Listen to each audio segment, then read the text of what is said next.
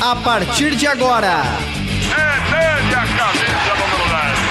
camisa número 10. Camisa 10. Olá, ouvintes da Rádio UrbFN, sejam bem-vindos a mais um Camisa 10, o programa de entrevista que traz até você personalidades, figurões e atletas do esporte de Santa Maria e região. O programa conta com a produção e apresentação dos acadêmicos de jornalismo da Universidade Franciscana e na central técnica temos os craques Alan Carrion e Clenilson Oliveira. Uh, na supervisão disto tudo, o jornalista e professor Bebeto Badic. Eu sou Miguel Cardoso e comigo hoje estão Luísa Maicá. Lucas Acosta. E... Maíra Mastella. uh, e partindo para o que importa, que nem falou, nossa convidada é Maíra Mastella Moreira, assessora esportiva, árbitra assistente, vulgo bandeirinha.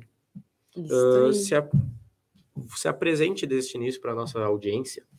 Então, primeiramente, satisfação estar aqui conversando com vocês, falar um pouquinho do meu trabalho, né? Que eu gosto muito, gosto quando me convidam para vir falar também de futebol.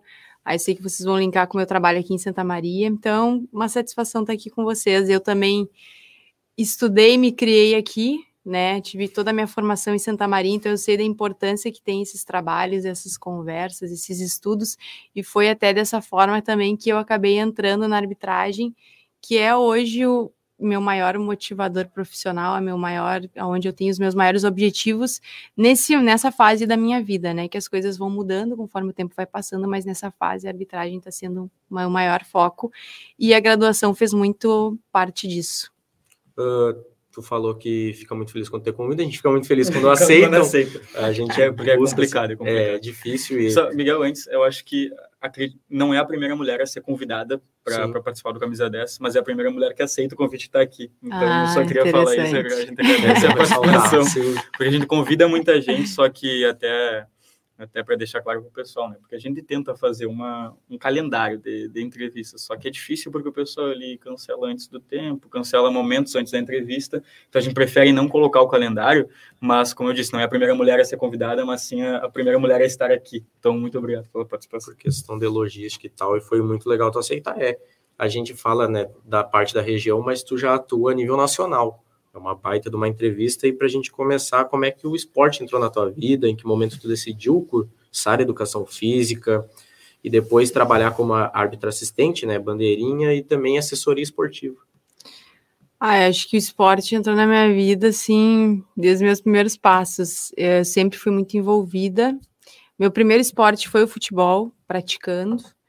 Depois eu joguei basquete, apesar da minha altura. Eu joguei tênis, Joguei, andei, andava de skate, então eu estava muito sempre envolvida. Mas o futebol sempre foi o principal, assim, tanto praticando quanto acompanhando. Eh, de TV, quando enquanto eu morava com os meus pais, assim, em Cruz Alta, que eu tinha mais tempo, eu pegava de manhã, nove da manhã, o primeiro programa e ia indo um atrás do outro, tocando os canais. Então eu sabia todas as notícias, eu ficava revendo as notícias de todos os clubes, transferências nacionais, internacionais, estava assim por dentro. Pegava no sábado de manhã o esporte interativo, o final Isso, esporte interativo. Tudo, tudo, é, tudo que tu possa imaginar, o, o Globo Esporte, o depois do Globo Esporte, então o que eu podia estava por, por dentro.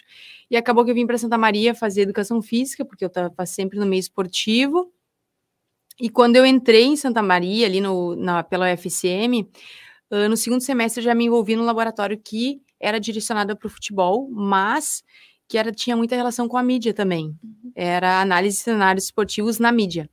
E para eu poder me inserir, né, quando eu fui convidada, eu teria que uh, escrever um artigo. E eu pensei, o que, que eu vou escrever agora, segundo semestre, acabei de entrar, caí aqui, 17 anos, comecei a pensar. E aí voltei para minha infância, de certa forma, quando eu tinha uns 10 anos, mais ou menos, eu já acompanhava o Campeonato Brasileiro e tinha um trio de mulheres que atuava entre os anos 2000 e 2003 no Campeonato Série A, que eu acompanhava muito já desde pequena. E aí eu resolvi, eu vou estudar essas mulheres, onde é que elas estão, o que elas estão fazendo, porque isso foi em 2012, 11, 11. Uh, e nesse período não tinha mulheres atuando na elite do brasileiro. Então eu pensei, ah, o que, que eu vou estudar essas mulheres? Claro, tinha, tinha a Ana Paula Oliveira, que foi muito conhecida, que fazia parte desse trio, mas as outras, quem eram? né? E aí, nesse, nessa questão, eu fiz um apanhado geral de árbitros, árbitras mulheres em vários esportes, mas o foco foi no futebol. Contei a história delas e no fim disso eu pensei, vou fazer isso também.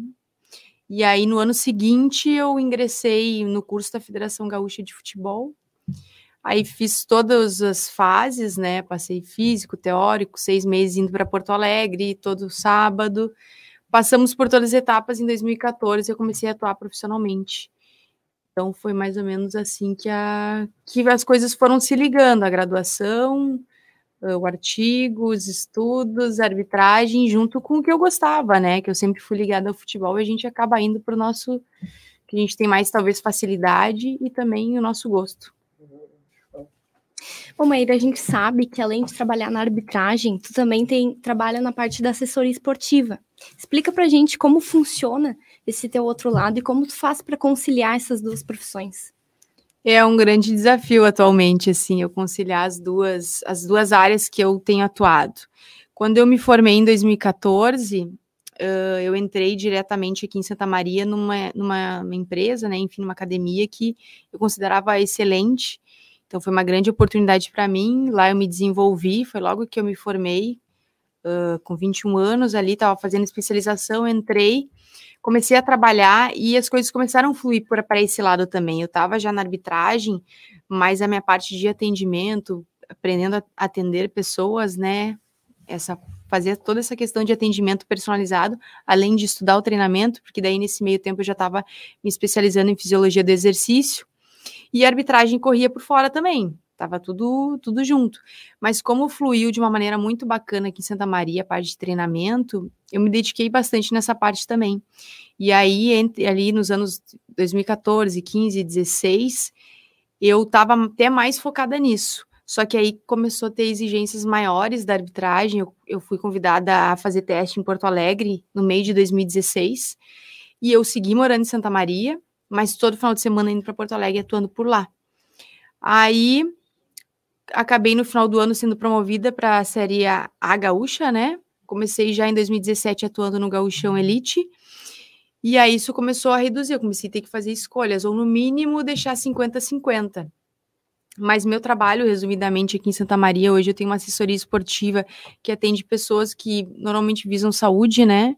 Uh, média idade, atendo ou em residências ou nas academias da, dos prédios ou em academias dos condomínios que tem aqui em Santa Maria ou em academias que também permitem que o personal de fora entre, né?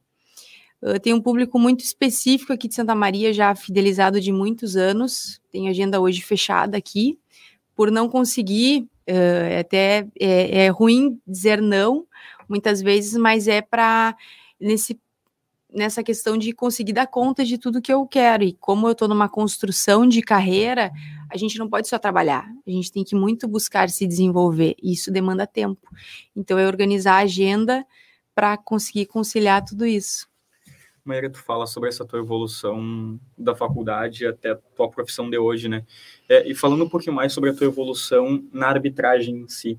A gente sabe que os hábitos, eles começam lá de baixo, eles começam das, das categorias de base, das categorias de base, base mesmo, é, depois eles vão passando, vão subindo, vão subindo, vão subindo, até chegar ao nível de Série A. E hoje tu é árbitra Série A. É, queria que tu contasse para nós um pouquinho dessa tua evolução, é, de como tu enxerga essa tua evolução e de como foi o, o, tempo que, se, que ocorreu isso daí, e onde é que tu começa e onde é que tu termina hoje.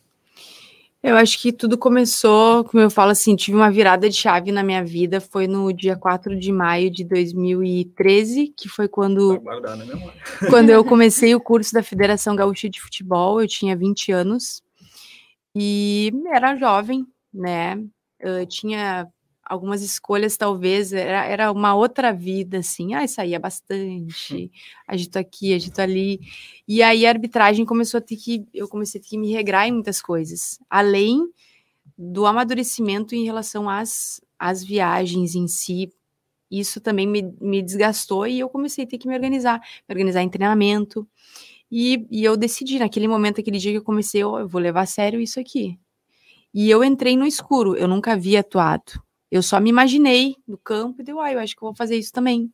depois que eu tinha estudado ali, enfim, feito todo aquele apanhado que acabou virando meu, meu trabalho de conclusão de curso também. Uh, então eu estava no escuro, como eu falo, então preciso me dedicar, vou fazer isso aqui bem feito. E eu gosto muito de desafios, eu sempre busco desafios. E de certa forma a arbitragem é muito desafiadora. É um meio totalmente masculino, aonde eu estava numa turma com 60 homens, tinha oito mulheres iniciando, mas eu gosto, eu gosto do desafio. Tinha teste físico, eu gosto também. Adoro um teste físico, adoro me preparar para um teste físico. Então, uh, a arbitragem foi me, me puxando nessas questões desafiadoras, né? Mas aí passa pelo curso, depois isso passa por uma. uma uh, começa pela base, júnior, juvenil, tu faz de tudo, tudo, feminino. Eu comecei trabalhando muito também no Amador aqui em Santa Maria, que é um amador bem legal. Uh, eu, eu, trabalhei pela ZAF aqui em Santa Maria, que é uma associação, que ela, todo final de semana, eu tinha jogo no Amador, pelo menos umas duas, uns dois jogos. O veterano, que é um dos mais fortes do estado, que é onde o Daronco se criou também, que eu sei que veio aqui no programa, né? É onde o Rafael Klein, que hoje também está despontando na Série A, se criou aqui também, como tem outros árbitros gaúchos que estão trabalhando uh, pelo estado e nacionalmente, mas ainda não saindo tanto, mas também fizeram sua base aqui. Mas passando essa questão de, de base, uh, o, o, meu principal foco, principalmente início de carreira, indo e pensando em, em projeção, eu sempre foquei muito na questão física. Uh, como tinham poucas mulheres, pouquíssimas mulheres passavam no índice masculino nacionalmente. Eu era árbitra daqui, do Sul, né? Mas eu queria me tornar uma árbitra uh, nacional. Então eu comecei a buscar esse índice nacional muito antes, uh, talvez até de eu ter virado Série A aqui do Sul, né? Para poder fazer o gauchão. E aí, quando eu subi para o gauchão, em 2017, eu ganhei um tempo nisso. Eu tinha feito uma cronologia que seria para 2018, mais ou menos. E eu fui chamada em 2017. Então, eu ganhei um, um ano nisso. E a CBF talvez fosse um pouco depois, só que no fim veio tudo em 2017. Eu entrei no gauchão principal, que é uma grande conquista. Tu conseguir sair do interior muitas vezes é mais difícil do que o restante. Tu ser visto aqui, sabe? Ah, vou tirar uma menina de Santa Maria, ou vou tirar um homem tá aqui também de Santa Maria, e aí trabalhar na capital. Hoje em dia isso é muito difícil. Então. É porque depois que o trabalho já foi visto, parece que é mais fácil, né? Exatamente, depois que tu dá esse primeiro passo, eu tinha essa sensação, eu preciso dar esse primeiro passo, então eu me dediquei muito, dei esse primeiro passo, fiz dois jogos pelo gauchão, conseguiram, a, a nossa comissão, na, na época, conseguiu uma vaga extra, e eu acabei conseguindo ingressar no quadro nacional. Eles me chamaram e falaram, Maíra, a gente te indicou para o quadro nacional. Isso, para mim, foi realmente uma surpresa, porque buscar será, como eu já estava em teste em 2016, eu pensei assim, ah, se gostarem muito, de repente eu vou para elite. Mas eu não estava contando com isso. Minha, minha ideia era ficar na B Porto Alegre, que existe toda uma cascata, como, a, como foi a tua pergunta, né? Mas aí acabei indo e pensei, agora eu vou ter que me grudar nesses novos desafios que subiu. Com certeza subiu, estava no interior, eu estava fazendo juvenis na, em Porto Alegre e simplesmente eu vou para o Gaúchão Elite. Mas é como eu falo sempre, e sempre pensei isso na minha vida. Se me colocaram aqui, se o universo permitiu que eu estivesse, é porque eu tenho condições. Então eu procurei dar o meu melhor. Como a minha estreia profissional aqui por Santa Maria foi diferente já. Eu era a única mulher no interior trabalhando, eu não sabia se eu me pôr. Em 2014, isso eu fiz tudo, eu pensei assim, ah, não tenho nenhuma referência, não tinha ninguém. Aí eu pensei, será que eu vou me pôr? Só tem eu aqui e tal. E passou um mês com, com a divisão de acesso correndo, quando veio chegou a escala. Eu fui estrear, ao invés de, por exemplo, estrear num júnior, infantil, qualquer coisa, eu estreiei direto numa divisão de acesso. O que isso na época gerou é, vários tipos de comentário, positivos e negativos. Uh, mas deu tudo certo, e esse foi um grande desafio, assim, ter começado já largado alto, né?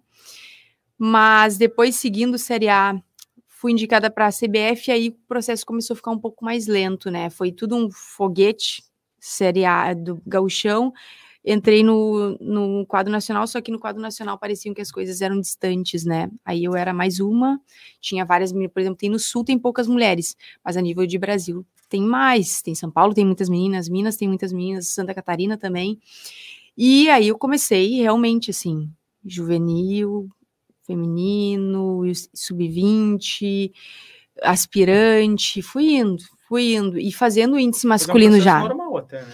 Sim, é. processo normal, só que daí como tudo correu rápido, às vezes uhum, tu acha que tudo vai seguir correndo rápido, né? E como eu já fazia o índice masculino, eu poderia, eu estaria apta para profissionais, mas claro, é um processo de amadurecimento que estava ocorrendo, né?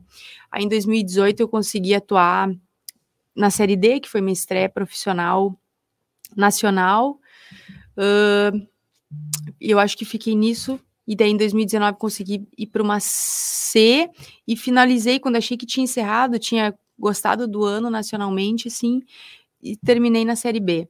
Mas depois disso aí pensei, 2020 vou arrancar voando, fiz um bom gauchão, comecei, fiz a primeira rodada da Copa do Brasil e depois teve troca de comissão e aí tudo mudou. Eu fiquei só no estado e as coisas começaram a acontecer para mim de novo só em 2021. Então a gente também depende muito desses sistemas. Agora a comissão tá X, agora a comissão tá Y e a gente vai. Mas o principal que eu sempre levei comigo, independente de estar tá em cima ou estar tá embaixo, é fazer o meu. Eu precisava fazer meu trabalho e não deixar nada na reta tentar aproveitar as oportunidades que, que eram dadas, passar nos índices, passar nos testes teóricos, passar nos testes físicos e rezar para que uma hora olhassem para o trabalho que a gente está realizando. É, esse trabalho é que, é que deve estranhar bastante depois que chega é. no. Depois vem, o, vem o, o, processo muito rápido, depois vem o processo lento, deve sim. estranhar.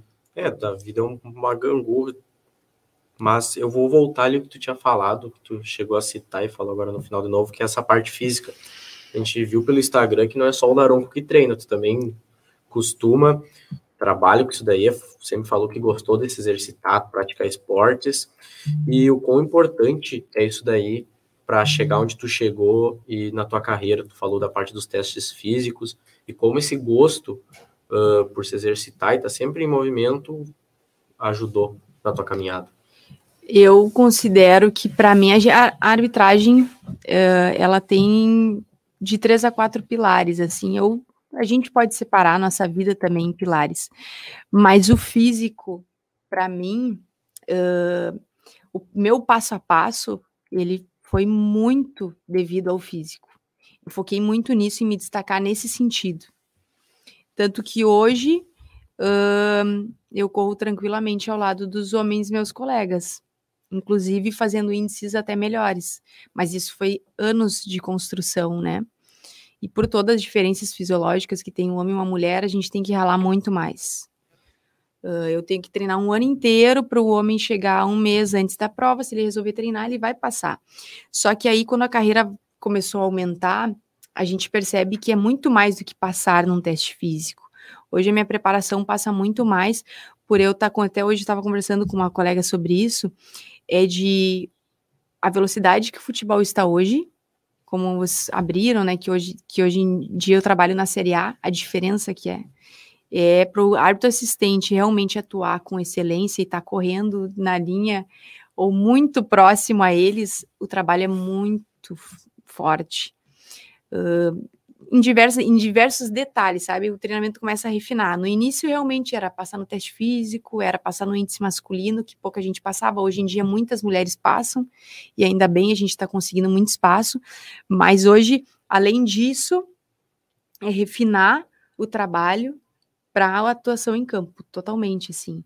Mas a parte física, voltando no que tu disse, eu vejo como essencial. Tanto que hoje, se fosse falar tanto com os meus chefes hoje, os que foram antigamente, foi uma maneira que eu consegui chamar atenção para que me enxergassem de alguma forma. Era a minha condição física, não que ela é extraordinária, mas é que muita gente não dá bola para isso. Então eu tinha que focar em alguma coisa no meu começo. Depois que isso consolidou, né? Eu, claro, obviamente, eu fui buscar uh, minha preparação técnica, que existia, porque como eu vivia no mundo do futebol, eu assistia muito futebol, isso te leva para o meio. Então, depois tu ir juntando tudo, claro, hoje a gente tem uma exigência muito alta. Todo dia, se eu quiser estar tá olhando o vídeo, eu vou estar tá aprendendo. Todo dia, se eu quiser estar tá lendo, eu vou estar tá aprendendo. É, é, a demanda é bem alta, mas isso visando uma carreira alta também. Então, a exigência é, é essa. Agora a gente queria que tu falasse um pouquinho sobre os principais desafios de se inserir em um esporte, né? Que mesmo tendo um avanço nesse, nessa questão, ele ainda é muito machista. Uh, e também, na tua opinião, assim, se tu sente muita diferença quando tu apita um jogo feminino para um masculino? Um, primeiro, vou falar da, então dos desafios, né? Das dificuldades. Isso. Eu acredito que assim, é como eu falei, eu gosto, né, da função, mas se tu vai analisar tudo que a gente faz é realmente são missões assim. Eu acho que o que me judia muito hoje é morar em Santa Maria, são as viagens. Para mim é um desafio é, é um desafio mental muito grande e físico também. De eu, ah, eu tenho um jogo X, eu vou lá e volto, no outro dia, seis da manhã, eu tô atendendo Santa Maria. Então, isso é minha rotina já de muitos anos. Agora, eu comecei a pegar jogos fora do estado, então eu passo três dias fora eu pego meu carro, eu vou até o aeroporto, do aeroporto eu vou pro destino, daí eu volto. Um dia depois do jogo eu volto aqui, já tá, a minha vida tá me esperando aqui. Então, isso tu conciliar uma grande carreira com a tua vida pessoal e ainda profissional que aqui também te espera, né? Que eu aos poucos fui enxugando, a minha atuação na assessoria ela é bem mais enxuta do que já foi, mas é, ainda assim é é algo bem desafiador, o teu sono, o teu descanso, tu conseguir dar uma atenção em casa, ser alguém para tua família, porque senão tu fica só no teu, na tua carreira, enfim, isso também não não dá, né? Mas e falando das, dos desafios do, do mundo mais masculino, enfim. Você sente diferença quando apita é, e também dessas diferenças, assim, os jogos em si, o futebol feminino, até ontem eu estava atuando nas quartas de final do Brasileiro Feminino, cresceu muito. Isso é muito bacana. Eu peguei em 2000 e... Deixa eu pensar, acho que o primeiro ano que eu fiz jogo feminino foi em 2018, talvez, ou 17. Eu acho que 18, porque 17 eu entrei na CBF e no final do ano já tinha terminado o Brasileiro, acho que foi 18. É o suporte que era dado. Tu ia para um jogo como se fosse, sei lá, jogo escuro. Não, amadorzão, assim, não tinha nada, não tinha, não tinha nada, assim. E isso se falando em Inter e Grêmio, né? Que são as nossas duas maiores potências, digamos, de, de equipe, e aí o suporte para as atletas tu via que era mínimo. E aí, tá, peguei, eh, peguei essa realidade de 2018, 2019 já melhorou, 2020. Então, agora a gente está em 2023, em 2022 foi um ano histórico para o futebol feminino e para a arbitragem feminina também. A gente teve mulheres na Copa do Mundo, que é uma coisa que, quando eu entrei na arbitragem, uma conquista, né? Que se dizia que era impossível. Era isso, é isso há nove anos atrás. Mulheres não atuam numa Copa do Mundo masculina. Hoje em dia, até na narração, né? É, e tem, tem outras diversas, mas assim, eu peguei esse início do futebol feminino em 2018, foi o meu início, né? Para hoje é absurdo. Ano passado, na final do Brasileiro, a gente lotou a Arena Corinthians, se não me engano. Foi eu assistir pela TV as minhas colegas, porque não estava nesses jogos. Normalmente, essa fase final são as árbitras FIFA que estão atuando, né? Eu provavelmente fui agora fui nas quartas, não sei se devo prosseguir ali, porque normalmente daí vai as árbitras internacionais, que são coisas de a cascata, né? Um, Exatamente. Processos naturais. Hoje a diferença está diminuindo, mas ainda é larga. Mas é muito bacana é, tu ver agora, tu vai trabalhar num jogo feminino e tu vê todo o suporte que tem, toda a equipe que tem, tem médico. Uh, agora elas têm uniformes também. Isso foi uma conquista também da seleção brasileira. Seleção brasileira também diz que é a primeira vez que está é, ganhando é, terno para ir para as Olimpíadas. Uh, que nunca existiu. é algo, tipo, essa estrutura é algo que sempre teve no futebol uh, masculino, pô, desde que, Sim. desde que a, prof, a, foi, virou profissional mesmo, sempre teve uma estrutura ali. Tu pensar que há 5, 6 anos atrás a estrutura, a base já não era. É algo muito. muito tu vê que tá, evoluiu, mas ainda tem muito que evoluir, mas pelo menos deu um salto que já era para ter dado há um tempo atrás. Que são são é, é, pequenas conquistas, mas que fazem toda a Sim. diferença. E realmente, sim, num, uma brecha de cinco anos, o cenário mudou completamente. O Campeonato Brasileiro está sendo muito valorizado e, claro, precisa mais, precisa mais. Mas ontem mesmo, até hoje, as meninas, é, temos um grupo de árbitras nacionais e elas comentaram que as, a TV estava divulgando que teve recorde de, de audiência para esses jogos de ontem. Ontem né? eu estava no aniversário de uma amiga e chegou o pai dela de noite, assim, ele parou, algo que pelo menos não é normal, pra, pelo menos para uma gurizada, uma gurizada não, uh, uma galera de mais idade, né, porque não fica tanto nas redes sociais, eu vejo que tem bastante no Twitter também, a gurizada segue as gurias coloradas, citou ontem as gurias coloradas perderam, infelizmente, ele chegou para mim e perguntou assim, como é que foram as gurias de tarde jogar? Normal, ver que já tá na sociedade algo bom, tá chegando a um público mainstream, diria. E é muito bom isso daí. O Alan, pode botar os comentários para nós antes de seguir as perguntas, por favor. Não enxergo direito, vou ter que aproximar aqui, eu não vou conseguir falar, né? Natália Zago botou melhor assistente. E Marcos Zago vai, Maíra, super sucesso, assistente top. É, são, são parentes os dois eu acho. É, né? Minha, na verdade, minha esposa e meu sogro. Ah, tá É, Dando uma moral. Carla Cardoso. Tá, tá. É minha mamãe. Muito bem. Excelente trabalho e parabéns aos envolvidos. Muito obrigado, mamãe do Miguel. É... Te amo, mãe. Maíra, para seguir o, o, o, assunto agora, focando um pouquinho mais na tua preparação, mas não na preparação física, porque uma das perguntas que a gente fez aqui para o Daronco, eu acho que foi uma das respostas mais longas deles, dele até, é como é que o árbitro se prepara para os jogos. E eu queria te perguntar se o árbitro assistente ele tem uma preparação diferente do árbitro principal, porque ele, ele citou em alguns momentos que, que a, a preparação dele, ele tem que analisar todas as questões do jogo de futebol, né? Onde o, onde o jogador recebe a bola, onde é que ele tem que estar posicionado, tudo isso. E eu queria te perguntar se, é, se, esse, se essa preparação, se esse cuidado com os jogos é o mesmo ou para o árbitro assistente é um pouco diferente. Na verdade, ah. a bateria do computador. Ai, claro. aí dá problema, aí dá problema. Uh, tem muitas, acho que é, tem, é bem individual isso, né? A maneira de se preparar. Mas sim, vejo de uma é, essa questão mais técnica que ele cita, né?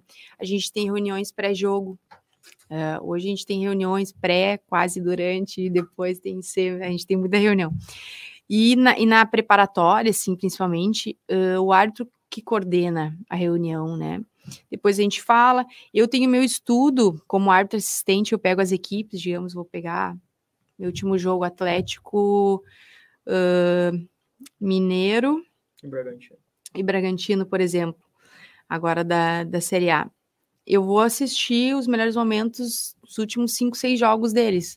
E o que, que interessa muito para o assistente em si é como a, a zaga fica postada e como o ataque também se posiciona. Não que vai ser sempre igual, claro que não. Mas é uma tendência de ver como mais ou menos a movimentação dos atletas tem. E as características também dos atacantes, né? O árbitro central ele analisa muito mais coisas. É, são outros aspectos. O árbitro assistente ainda se fecha um pouco mais nessas questões. Mas, claro, a gente procura já verificar uh, o número de faltas, cartões, recorrentes, reclamações, pontos chaves, né? Como é a comissão técnica. Então, isso tudo faz parte de uma maneira de preparação técnica, né? Para o jogo que a gente tem em conversa. Mas eu acho que tem a, a, também a parte individual de cada um, né? Eu tenho vários rituais. Uso a mesma roupa disso, pinto a unha de tal cor. Claro. Uh, enfim, eu sou assim também. Todo mundo sim. Ah, eu sou muito é. supersticioso. E... Se eu tô na mesma posição e meu time tá ganhando, não muda aquela posição. Se eu tô com algo na mão, eu não tiro aquilo da mão. Eu e quando sou, perde eu, também, né? Não repete a mesma coisa para não dar errado. Perde, então tem que e uso o tercinho aqui. Uh, também tenho uh, questões de orações minhas. Enfim, assim. Um, é uma parte que eu considero hoje, assim, vendo que são detalhes que fazem muita diferença. Do que tu simplesmente, ah, peguei esse jogo aqui, vamos lá. Não existe isso mais. E também se falando em equipe, né? Agora hoje tu vai fazer um jogo, tem pelo menos quatro no campo, mais dois, três na cabine, e todo mundo isso tem que trabalhar em conjunto para entregar aquele jogo, né? E se falando agora em, em, alto nível, em Série A, em Série B, com a, com a comissão atual, não passa nada. Os jogos com VAR não, não passa nada. Uh, se tu falou, se tu não falou, tudo tá gravado. Então, ah, ocorreu o lance X, por que que tu não fez nada, digamos, para ajudar o árbitro ou qualquer coisa? Ou por que que tu ajuda dessa forma? Tá tudo ali, nada, nada passa.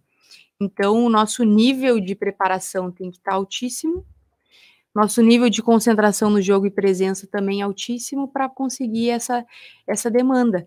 Mas uh, esse trabalho prévio, né, que a gente está comentando, que o Daronco comentou também, hoje em dia é essencial. Não, não, não existe outra forma.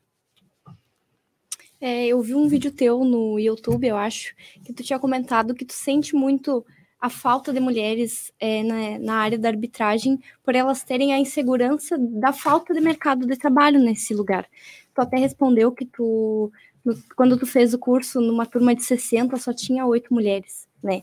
Mas elas chegam a terminar o curso ou, essa insegurança abate elas e elas desistem, assim? É, é como eu falei, né, no meu ano ali foram 60 para 8, se não me engano, e a gente terminou em três, eu acho, se não me engano. E atualmente da minha turma tem eu e mais uma menina que está atuando. Essa terceira que passou já não atua mais. Então, assim. É muito pouco, né? É, junta várias coisas. É o teu querer, é o realmente batalhar, é a questão do. do do, do, o meio também, sabe? Tu tem que encarar uma torcida, tu tem que encarar reclamações ou contestações. É, um, é uma profissão que tu normalmente está sempre sendo questionada, dificilmente tu vai ser elogiada.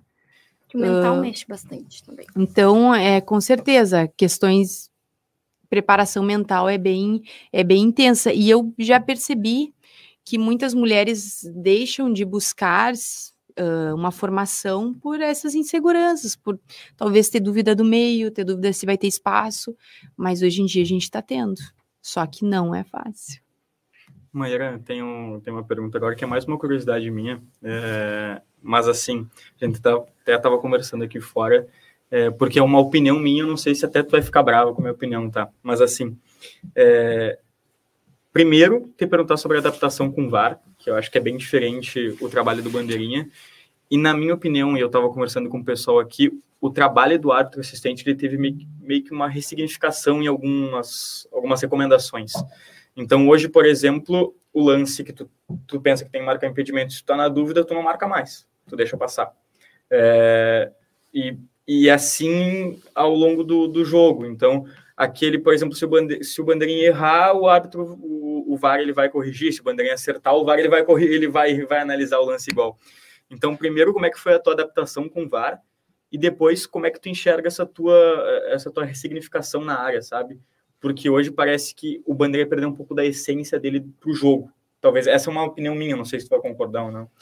É, na, na, verdade, eu sou muito a favor do VAR, né? É uma tecnologia que veio para ficar, Sim. mas ela exigiu com certeza uma adaptação. A gente, sei lá, eu tenho, por exemplo, uh, tô indo para 10 anos de carreira, mas tem gente que tá atuando ainda com 20, 20 e poucos anos de carreira que fazia a mesma coisa todo esse tempo. Achou que está em posição, participa da jogada, eu vou matar a jogada naquele momento. E aí, com o protocolo, a gente tem uma restrição, que em lances finos, né? De fazer um delay, e no momento que se, se realmente cantar esse delay, que para ele está em posição, mas é um lance fino, ele vai, no final da jogada, ele vai aí sancionar o impedimento, dessa forma ele não mata a nossa a nossa tecnologia, não, não mata o bar, né, senão a cabine não consegue fazer nada, se a gente cravar antes da hora, uhum. né, marcar, marcar o impedimento antes da hora. Então, assim, existiu uma adaptação. Tem árbitros, por exemplo, que nunca atuaram com VAR, os árbitros amadores, os árbitros que estão na, na, na, na, parte de base ainda. Para mim, eu acho que eu estreiei com VAR em 2021, no Gauchão, na semifinal do Gauchão de 2021, acho que foi meu primeiro jogo. Dá aquela dúvida, levanta na bandeira. posso estar enganada, talvez tenha sido antes, mas eu acho que foi nesse. E, e, existiu, né, toda essa preparação mental e essa insegurança, tipo, ai meu Deus, jogo com VAR e agora e tal. Mas na verdade, tá só para nos ajudar. Só que a gente tem a preocupação o quê? É de realmente não fazer algo que, que mate o protocolo e que eles não uhum. possam nos ajudar. Então, essa questão do delay hoje, o que, a gente, o que, que o assistente trabalha, como que o assistente trabalha? Eu tô, tô, tô em jogo. Se eu considerar, tudo é muito falado. Ah, hoje, atualmente, a gente é extremamente exigido com a comunicação. É, a gente não escuta, né? Mas tem tem, por exemplo, alguns avanços em alguns jogos, em algumas competições, que a gente vai conseguir ouvir o árbitro. Então, acho que talvez seja um avanço também para a gente entender como funciona um pouquinho mais essa, essa comunicação. Vocês podem até acompanhar, para já que se, a minha relatando é porque vocês nunca escutaram. Existe na, no site da CBF análises do VAR. Sim, sim. Sobe as. Aí tu começa a pegar. Até eu, antes de começar. Falo da comunicação para o estádio inteiro. Ah, sim, agora, sim, sim, sim. Tá é, em alguns estádios vai ter, enfim, e, e aí ele vai poder justificar, vai ficar mais, mais claro isso, né? Mas voltando na comunicação, hoje em dia eles estão cobrando muito da gente. E o, o árbitro assistente, uh, quando a gente está em jogo, tô, tô no jogo, eu vou tô comunicando, ai, eles vão falar ataque, por exemplo, o árbitro eu tô com o ele tá me avisando, houve um passe, ele vai me avisar, veio do ataque, ele vai só usar a palavra ataque eu tô vendo a posição do atleta que recebe, eu vou falar segue. Aí quer dizer que tá habilitado. Se ele fala ataque e eu percebo que está em posição de impedimento clara, eu vou cantar impedimento e vou cravar naquele momento. Se eu tiver uma iminência, né? O gol tá aqui, eu tô numa iminência de gol, ele cantou ataque e ele e o lance é fino, se o mesmo com iminência, se o lance for fino, eu vou falar delay, momento que encerrar, se sair um gol ou se o goleiro defender e a bola sair para o lado, eu vou sancionar o impedimento. Hoje as diretrizes são essas. Parece simples eu falando, ah, só segue impedido, delay. Uh, o, Mas o a decisão tem que ser tomada muito, muito rápido, difícil, né? muitas é. vezes o que eu falo é assim, é, tu acertar o lance para realmente um delay. Exigir esse lance, aí se a gente tem as devolutivas do jogo. Esse, esse lance realmente exigia um delay, ou tem lances que a gente sanciona impedimento e que era muito fino.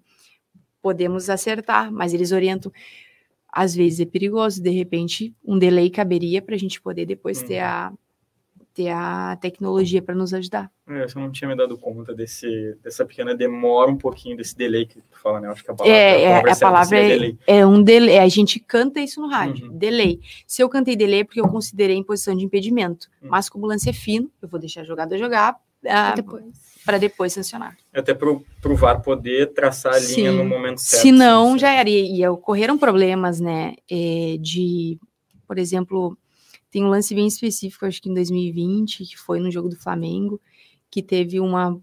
Como ele estava no meio do campo, só que não tinha mais ninguém, e foi uma bola alçada, e ele pegaria aquela bola e teria todo todo o campo para correr. Foi um lance que judiaram bastante do assistente, porque sancionou, não fez o delay, estava errado, porque ele estava habilitado. Matou a jogada. Matou a jogada, daí o protocolo não nos salvou. Flamengo ainda bem E aí a cobrança vem muito forte quando acontecem essas coisas. De acertar, era para realmente um delay, além do erro ou não erro, tem essas questões.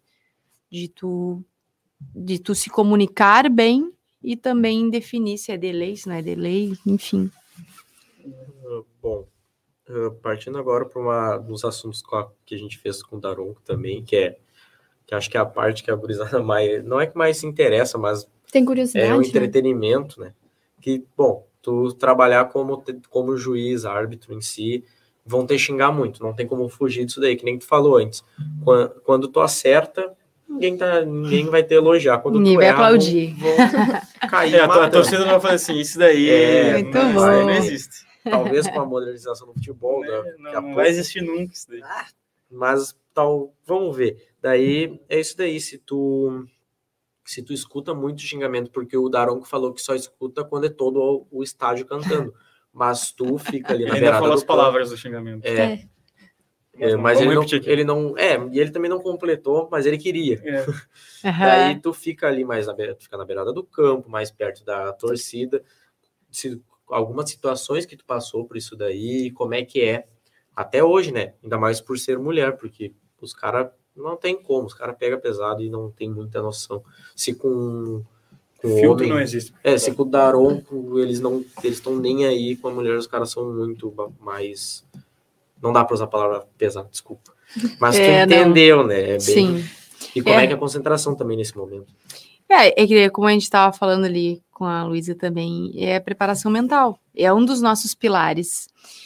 E o que, que eu procuro focar é no dentro do campo, é o quadrado.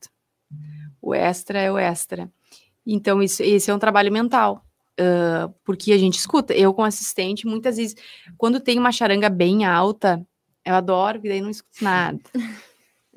não vem. E tem estádios que a gente realmente não escuta, a torcida está mais distante, ou eles estão não tão focados em ti, muitas vezes, quando vê o time deles está, a torcida que está atrás de mim, quando vê eles estão bem no jogo. Aqui no Inter da Santa Maria é bom, né? Porque o, deve ter é pelo menos uns 10 que ficam, não olham o jogo, eles só ficam no Só no ficam no. É, vai, é, é, é, bem comum. É bem, é bem assim, comum. É. é. bem comum, mas tem estádios que não, mas tem estádios que sim. Uh, eu, eu tive esse ano até tava bem tranquilo, mas eu peguei num, numa equipe específica que a torcida não gosta de mim. E aí, nesse dia, nossa, foi assim, eu aparecer e começou um coro. Já começaram. Então, é assim, é, é uma fortaleza mental que a gente tem que buscar, porque realmente não é agradável. Mas o que, que eu penso é agora aqui dentro, aqui dentro, olhar para frente, o resto fica. Já tiraram alguma coisa em ti, seja na várzea, seja no, na base, seja em qualquer canto. Olha, em 2014 eu passei por uma, que eu escapei, né? Eu, eu... jurei que você ia responder que não. não, não. Eu, na verdade, a minha única lembrança que eu tenho de me jogarem, na verdade, uh, 2014 eu tive um lance ajustado de gol não gol, que naquela época, uh, com, as, com o vídeo, que eu acho que nem sei se tinha uma câmera de, no centro, isso foi em 2014, é meu primeiro ano. a pessoa pega e olha o celular assim, né? E aí fala, não, aqui a linha assim no celular inclinado é que dá. É, o, telefone, tá o telefone mais quebrado que o meu, é, quando ela é toda rachada. Assim. Mas foi um gol não gol e foi em Bagé. Não lembro, assim, ah, talvez Grêmio Bagé alguém. Não lembro. Não lembro de, também. Eu lembro que era o time de amarelo lá, acho que é o Grêmio Bagé. Uh, então é um estádio já com a torcida meio. Tem estádios que tem a torcida mais, né? E eu lembro que naquele dia eu tive, eu tive esse gol não gol, segundo tempo, eu acho. E eu não dei o gol. Uh, o zagueiro tira, assim, a bola meio que entrando, e o zagueiro vai lá e tira. Não vejo a bola completamente dentro, não vou dar o gol. E não dei. E a partir desse momento, meu Deus, aquela torcida veio abaixo. E numa. Mas até, até enquanto isso, só me xingando, né? Me xingando e tudo, que era coisa. Eu jogo ia, voltava, eles seguiam me xingando, horrores. E aí até que uma hora veio um contra-ataque, e aí eu corri, né? Fiz a menção na corrida. Quando eu corri, eu só vi Augusto Parada passou aqui. Então eu escapei. Uh, mas foi a, foi a minha lembrança, essa que eu tenho. É, mas a gente vê tanta Mas coisa. eu acho que já aconteceu de tudo, assim, com, é. de maneira geral, com os árbitros assistentes, aí pode acontecer de tudo. Tanta coisa que a gente vê, tem, tem um vídeo muito famoso do, do, do, do, árbitro que ele tá esperando e o torcedor joga a bola na cabeça dele, a torcida comemora como se fosse um gol, então tem, tem várias tem. coisas que podem acontecer, mas eu acho que o pessoal hoje está bem mais Tem vários, que... tem um que é o, acho que é o meu favorito, que é o cara, ele chega, ele pula a cerca. Tu, tu tá falando que o maior uhum. é o teu vídeo favorito. Calma, eu não terminei. Ele pula coisa para tentar bater no bandeirinho, o bandeirinha só dá uma e deixa o cara no chão. mas eu acho que essas é, Mas o pessoal tá bem mais ciente, eu acho, bem mais tranquilo. Não, aí tem que estar, tá, né? Isso, é. É, profissionalmente falando, é inaceitável, uhum. né? Amador também não deveria ser, sim, né? Sim. A gente vê de tudo no, nos no campeonatos amadores, mas aí sai um pouco do controle, mas profissionalmente é impossível ser aceito hoje em dia, e né? Até que não vai mudar em nada, né? Tipo, não vai voltar a situação porque tu tá xingando a pessoa ou ela não vai depois mudar. É, o gol não vai lado. ser validado porque é, que tá xingando. não vai puxar pro teu lado porque tu cuspiu nele, acho que é pior até. Então... Vai lá, Luiz. Contigo a gente queria saber é, como que é trabalhar em um Grenal, né? Tu já pitou no Grenal no feminino no Campeonato Brasileiro em 2021. Uh, então, se, a, se, as gurias também elas têm essa rivalidade, se dá para sentir essa rivalidade entre no feminino também, assim. É, agora, agora até eu tive em 2022, acho que foi 2022 agora. Não lembro o mês exatamente, mas a gente fez a final do também do gauchão feminino. E como há uns anos atrás uh, o investimento do Inter estava maior do que o do Grêmio, né? Então estava tendo muitas vitórias da, da equipe do Inter e estava se tornando aquela coisa, ia lá uma coisa. Mas existe com certeza uma rivalidade. Só que agora o Grêmio começou a crescer, investir, ter mais atletas e tanto que uh, foram campeãs gaúchas, se não me engano, agora no, no ano, de 2000, no ano de 2022. Com um baita jogo. E nesse jogo, Acho que foi 3 a 1 o jogo, se não me engano, eu estava escalado, mas é que a gente tem. 4, a gente tem muitos jogos, aí é, acaba não lembrando exatamente o placar, mas eu lembro que foi um placar elástico, que eu acho que pegou de surpresa as meninas uh, do Inter que vinham, né? De... Então, assim, existe uma rivalidade grande contra de, das equipes, já vi algumas entrevistas também pós-jogo dela ser.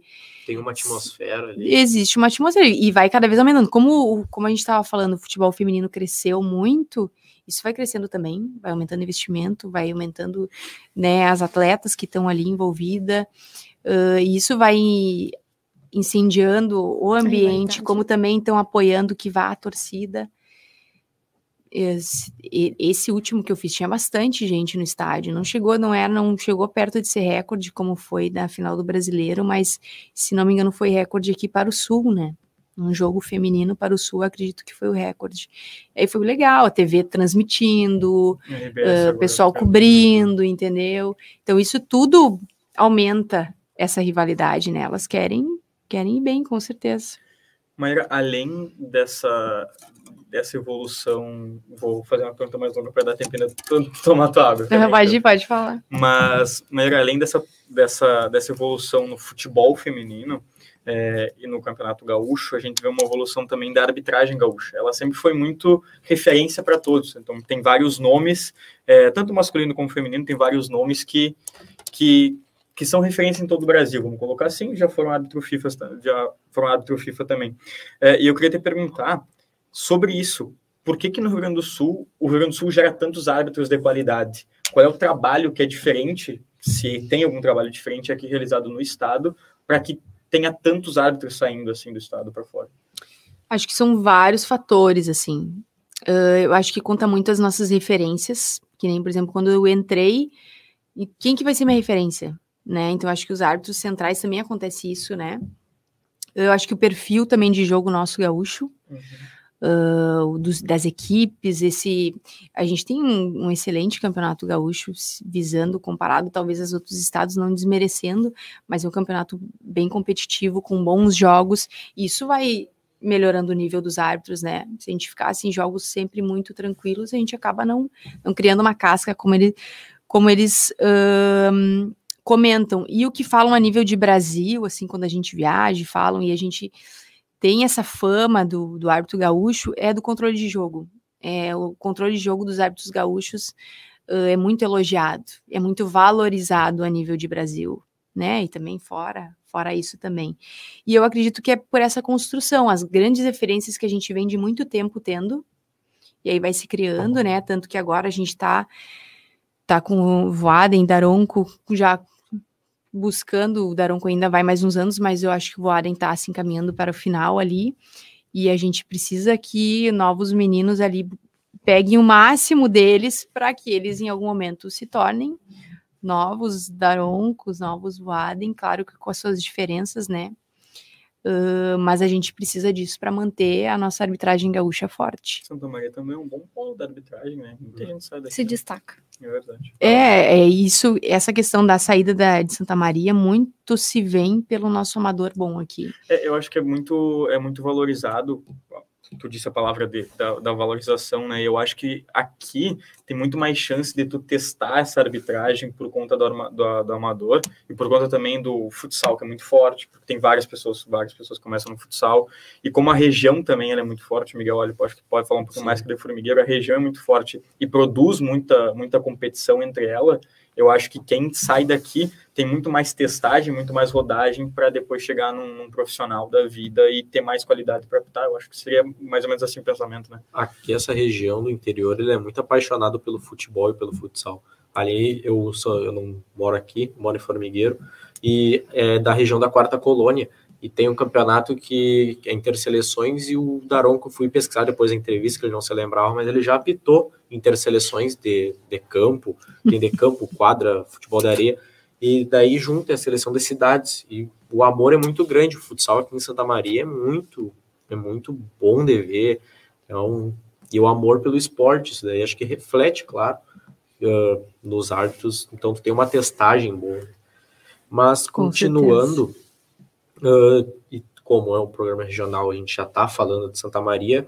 mesmo depois de ter começado a participar da arbitragem de jogos em todo o Brasil, sair do estado e tal, o que que te fez ficar aqui morando em Santa Maria, tudo mais? É, falou, falou no, começo da entrevista, é, né, que, que é uma das nos problemas. Né? É, uma, o problema de logística, acho que de tu, não só em Santa Maria, né, tu morar em um lugar e trabalhar no outro, eu moro a 50 minutos daqui, já é um, já é, não é um problema, mas já é chato. Imagina tu ter que ir para outro canto do Mora país. duas horas e meia de casa, eu não vou para casa porque eu já acho chato. É, Viaja duas horas e meia. Imagina quem tem que fazer isso toda semana, todo momento, esse é o teu trabalho. E o que que te fez ficar aqui em Santa Maria? É, na verdade, quando eu comecei na arbitragem, eu achei que eu iria embora. É, eu comecei em 2000 e, profissionalmente em 2014. Eu, assim, ó, estourando 2016, eu achei que eu iria ir mais para perto de Porto Alegre. Estava meio programada para isso. Mas como eu contei para vocês também, a, a parte da educação física, da assessoria, eu entrei num lugar muito bom de trabalhar. Eu comecei uh, a atender pessoas também, que era um público muito bom, começou a dar certo aqui. Eu acabei fui ficando, fui conciliando, daí a arbitragem foi indo, também era foi, foi devagar, a gente vai pegando jogo aqui, jogo ali. Eu fui conseguindo conciliar. As únicas escolhas que eu tive que fazer é reduzir os meus atendimentos, até devido aos meus deslocamentos. Mas eu fui ficando porque deu certo a assessoria. E aí depois, claro, obviamente entrei em relacionamento, né? A Nath trabalha aqui em Santa Maria, é, trabalha no exército aqui, tem clínica aqui. Então hoje, por hora, não, não me vejo saindo de Santa Maria. Mas é com certeza um desafio esse trecho Santa Maria Porto Alegre. É um das. De viagem que é... Ah, Cara, eu, antes da Luísa passar para a pergunta, tu acabou de falar que a tua esposa ela é do quartel. Uh, ambas estão em lugares que são predominantemente para homens, já a causa da história e tal, e possuem machismo. E vocês duas estão inseridas no coisa, isso é bem legal de ver. É, é, na verdade, como eu falo sempre, acho que vai muito a questão dos preconceitos e das barreiras. A minha visão, assim, desde casa, né? Uh, no momento que também eu fui abrir para os meus pais, eu acho que muito é a nossa postura de tu, de tu permitir a pessoa ir até a certo ponto ou não permitir, é a tua vida, as tuas escolhas, sabe? Então, eu jamais vou deixar de fazer alguma coisa porque alguém não acha que é o ideal. Uhum. Entendeu? Então, é o meu ideal, é, é o que eu acredito, obviamente, buscando fazer o bem, né? Como uma pessoa de bem. Então, na arbitragem, eu nunca senti nada em relação a isso, assim, me dou. Os guris são ótimos ali comigo, os meus colegas. Uh, a Nath também está num, tá num cenário desafiador, mas que também convivo uh, e fica e, e, foi um aprendizado também, é, porque muitas vezes a gente não sabe realmente, poderia não ser dessa forma. Mas eu acredito que muito pela postura do que e, e a gente conquistando esse respeito, estamos aí. Agora, para finalizar o quadro de perguntas, depois deve ter ali os comentários, vou puxar um pouquinho para o lado de ser referência, né? Porque a Neuza, ela foi a primeira árbitra brasileira que compôs o trio feminino na Copa do Mundo no ano passado. A Edna também a gente tem como referência, já que foi a primeira mulher a apitar um jogo de futebol profissional masculino da FIFA. Mas assim como elas duas, Uh, tu também deixou um marco aqui no estado, né? Já que tu foi a primeira mulher árbitra a atuar em uma final de galchão. Participou, foi Grêmio Ipiranga, né? Isso. Se eu não me engano. Então, eu queria saber como é para ti ser referência e ser pioneira nesse aspecto. Ah, não, essa, essa pergunta é legal. E como eu falei, a gente precisa de referências, né? É porque tu falou, né, que quando tu entrou, tu não tinha nenhuma referência. É no sentido aqui no, no interior. Por Isso. exemplo, assim, eu entrei, eu era eu era Maíra, árbitra assistente, uh, delegacia de Santa Maria. Não tinha nenhuma mulher no interior. Mas o que me colocou na arbitragem foram aquelas mulheres que eu citei, né? Que era Ana Paula Oliveira, uh, Silvia Regina, que estão trabalhando hoje com arbitragem ainda em outros em outros meios, né? Estão sendo assessoras, a Ana Paula Oliveira é coordenadora da, da Federação Paulista. E em função de ter essas referências, eu resolvi, ah, eu vou fazer isso também. Então, uh, hoje a Neuza, para mim, é a nossa maior árbitra assistente da história e o que ela está conquistando e o que ela faz e como ela faz, vai ser difícil uma mulher bater, né? É um grande desafio. Ela é minha maior referência, com certeza. Assim, de, de carreira, de performance, Uh, é, ela, é nela que eu me inspiro. Mas eu acho difícil uma mulher, em pouco tempo, né, se pensar, bater os índices que ela faz, né? Porque ela consegue, por exemplo, fisicamente ter o melhor índice em toda a América em relação aos homens junto. Então, não é assim, como eu falo, não é simplesmente passar numa prova, é tu claro. ser ainda melhor nos índices. Então, tem provas que ela consegue atingir com essa excelência. Então, para mim, fora o trabalho que ela realiza em campo, tanto que colocou ela numa Copa do Mundo, que era um lugar que se dizia que era impossível uma mulher estar, né? E a Edna, tive agora o prazer de trabalhar com ela é, no Campeonato Brasileiro, que ela atua de quarta árbitra no jogo São Paulo e Vasco, que eu pude conhecer ela melhor, tinha ido em curso junto também. É uma mulher que tá desbravando, assim, mas são, na verdade, são guerreiras a nível de Brasil, assim, que estão conquistando lá fora um nome uh, e um status que era inimaginável dentro do país, assim. E elas estão muito bem dentro e fora, nacionalmente, estão o trio formado por elas, que vai também para a Copa do Mundo Feminina, uhum. junto da Dai Muniz, que também que vai como, a, vai como VAR, né, que também está trabalhando com excelência no vídeo, foi eleita a melhor uh, árbitra de vídeo ano passado do Brasileirão, entre homens e mulheres também, então para a gente ver o quanto a gente está conseguindo trabalhar com, com, com excelência. E eu e a minha referência ainda menor, obviamente, mas com certeza deixei meu marco aqui no Rio Grande do Sul, Levou que foi fazer. A... Eles te deram a bola do jogo, né? Eu vi. Isso, é, eu, eu recebi a bola do jogo, recebi uma placa de primeira mulher a atuar numa final de gauchão, com certeza foi muito especial. Na verdade, aquele dia foi a minha primeira final uh, de gauchão, e ainda junto eu era a primeira mulher da história tatuando, que na verdade eu nem estava tão ciente disso, daí veio a bola, veio a placa. São momentos realmente que uh, premiam tudo que tu vem fazendo, assim, sabe? Opa, toda a história. É, sim, exatamente, assim, e eu percebo hoje, agora eu já posso dizer, assim, que que tu acaba tá inspirando, assim, como eu falei, a, é, tem muitas mulheres que têm dificuldade com a questão física, né? Então, como eu falei, é um dos pilares que eu gosto e tenho mais facilidade tu, tu, nota que tu tá inspirando. E agora, por exemplo, eu fiz cinco rodadas seguidas dentro da Série A. Tipo, pouquíssimas mulheres conseguiram fazer já nesse campeonato. Então, com certeza, tô criando a minha, a minha história, tô e quero ser referência, quero apoiar, porque eu precisei dessas mulheres para estar tá aqui hoje, né? Se não tivesse ninguém, talvez eu não, não teria me, me motivado a me inserir também, né? Apesar de poucas, a gente está conseguindo nosso espaço. Agora sim, para terminar, porque a gente já está chegando aí ó, a uma hora de, de entrevista. Mas eu queria te perguntar sobre projetos futuros, sobre objetivos futuros, uhum. sabe? Eu acho que ser árbitra FIFA é um dos principais objetivos, né? É, talvez chegar numa Copa do Mundo, algo tipo a Copa do Mundo Feminina é agora também. É, então, te pergunto sobre teus objetivos futuros para encerrar agora assim, a entrevista. Um, meu objetivo, meu, meus primeiros agora, os próximos passos, assim, eu acho que eu tô dentro dele, né? O meu primeiro, assim, eu tô dentro dele, que obviamente eu quero me tornar uma árbitra internacional e eu estou, tenho todo um planejamento diário de tudo que eu faço semanalmente para um dia chegar, né? Para não esperar, digamos, oportunidades virem e aí eu vou me preparar. Não, eu já passei coisas que eu considero que eu tenho que melhorar ou me aprimorar para chegar nisso. Uh, mas o meu objetivo mais a curto prazo era me consolidar nacionalmente, né? Eu precisava crescer, como eu falei para vocês. Ah, eu entrei no nacional, mas a gente tem classes, né? E tem status e tem jogos que a gente faz. E eu queria muito isso me consolidar dentro do país. Isso está começando a acontecer, né? Os, o, as escalas desse ano estão mostrando isso. Mas a arbitragem é uma montanha russa. Agora eu tô chegando e agora o meu desafio é me manter, né? porque eu acredito que daí naturalmente, com boas atuações e com seguindo, né, fazendo com excelência a parte física, teórica, técnica, mais as atuações, mais questões de extracampo também com os colegas, isso também a, a tua pessoa também tem que estar tá no meio, né? Uh, então, de primeiro momento era me consolidar nacionalmente, que eu estou buscando isso agora, mas o final é com certeza me tornar uma árbitra internacional e dentro disso construir uma carreira internacional. Se, se eu conseguir esse escudo em curto prazo, eu sei que eu tenho tempo para buscar grandes, grandes conquistas, grandes campeonatos.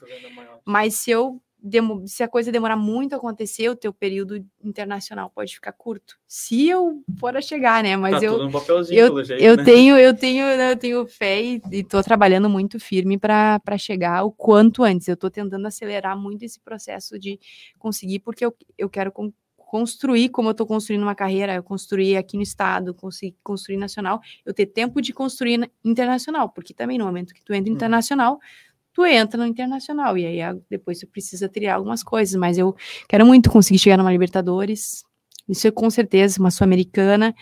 Copa do Mundo, assim, eu acho que talvez quando eu chegar na FIFA eu possa pensar nisso, mas eh, mais ou menos isso. É legal ver como tu leva a sério isso daí. Tu É por isso que eu falei, deve estar tá, tá, É, tá no tá. caderninho lá, caderninho, dia por dia. Cara, bem, bem legal o empenho e tudo que tu falou e como levar a sério. Tratar, acho que é uma profissão bem algo que, que eu acho muito massa. É isso. Tu quer encerrar, Miguel? Não pode encerrar, tu já vou- me deu a honra de começar Eu vou, vou, eu vou agradecer primeiro, Maíra, pela, pelo papo.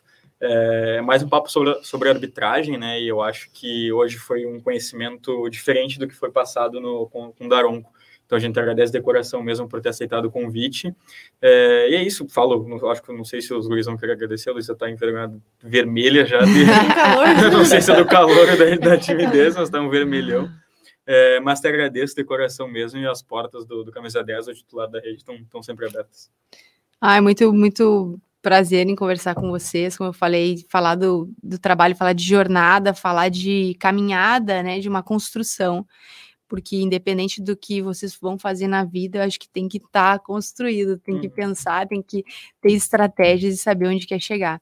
Isso vale para tudo. No caso, na minha, meu foco é arbitragem, então eu tenho muito prazer de vir conversar mesmo. Obrigada pelo convite. Para mim foi ótimo ver o Miguel que entrou em contato comigo, né? Foi bom que me lembrou, que nem a gente falou, convida, às vezes eu não estou na cidade, daí ele me lembrou, startou e deu certo. Apesar de até, ontem eu comuniquei do meu, do meu rosto, mas eu disse, ó, vamos, vamos fazer Não, logo, não senão. Não tem problema. Quer falar algo? Não? Aí. Pô, Eu, eu, não, é só agradecer mesmo. Foi, cara, a gente é bem difícil conseguir entrevista, ainda mais a nível nacional. E tu foi bem acessível, respondeu ele sempre que te mandei mensagem, foi agradecer toda essa atenção que tu deu pra gente. Foi um baita programa. É, o que eu falo sempre, Maíra, é que não, não somos nós que damos visibilidade ao entrevistado, é o entrevistado que dá visibilidade a gente, porque vocês já são referência no que fazem, vocês já estão consolidados na área e a gente está nesse caminho para, quem sabe, um dia se tornar é, consolidado. Então a gente agradece mesmo é, de coração, mas a gente já tem entrevistado para semana que vem também. Vou- Muito não, bem. não vou deixar na uma área que tu gosta, Maíra, no Pádel. É, Ah, não, vou, não vou dar o quem é o nome para a gente dizer, zicar. é, para deixar depois, pra- vá que ele cancele, mas a, tá aí a Natália ali, bota o comentário aí, só para terminar. Então, acompanhou. Parabéns pela entrevista e pelo trabalho, pessoal, só para avisar que o escudo virá esse ano ainda. Não sei se está no caderninho esse ano, mas talvez. É, Tomara que sim. é, é isso aí, então, só para deixar um spoiler, ele, ele é jogador profissional de pádel, ele está no top 10 do Brasil, tá no top aí. 10 lá do Brasil Padel Tour, então vai ser uma entrevista bem legal. Quarta-feira a gente volta para o nosso horário normal. Quarta-feira, às 5 horas, tem camisa 10 da semana que vem, né? Essa semana já, já só sexta-feira É. agora. É, e é isso daí. Acho que foi uma baita entrevista, como a gente disse, a gente agradece de novo, Maíra. Então, foi mais um Camisa 10, vai para o Spotify, tá no YouTube, tá na rádio, tá em todo lugar, arroba titular da rede também. E a gente, só para deixar o recado, a gente fez a, a cobertura do, do Festival de Vôlei LGBTQIA+, é, sábado e domingo, eu até me perdi e já. domingo. Sábado e domingo, tá lá no Insta do titular da rede, tem umas entrevistas bem legais, a Luísa esteve presente. Como é que foi, Luísa? Foi bem legal. Pegou de, pegou de surpresa, pegou de surpresa. é, foi, fala, Não, eu acompanhei pelo Instagram, ficou show de bola. A valeu. gente recebeu bastante elo- elogio, né? Até das equipes que estavam lá. Olha aí. Olha aí. Gostou dos elogios? Gostei dos elogios. Tu não viu? Eu vi, eu vi. Então, para quem quiser acompanhar um pouquinho mais do que a gente fez, tá lá no arroba titular da rede. É, os dois dias de competição estão lá com várias entrevistas e vários vídeos. A gente também vai colocar depois nos destaques ali. Eu tenho que, eu tenho que alguém me lembra que eu tenho que me esqueço de colocar. É, então é isso daí. Esse foi mais um Camisa 10 com a Maíra, árbitra assistente CBF e no futuro FIFA. É, a gente agradece pela audiência de todos e até sexta com o titular da rede.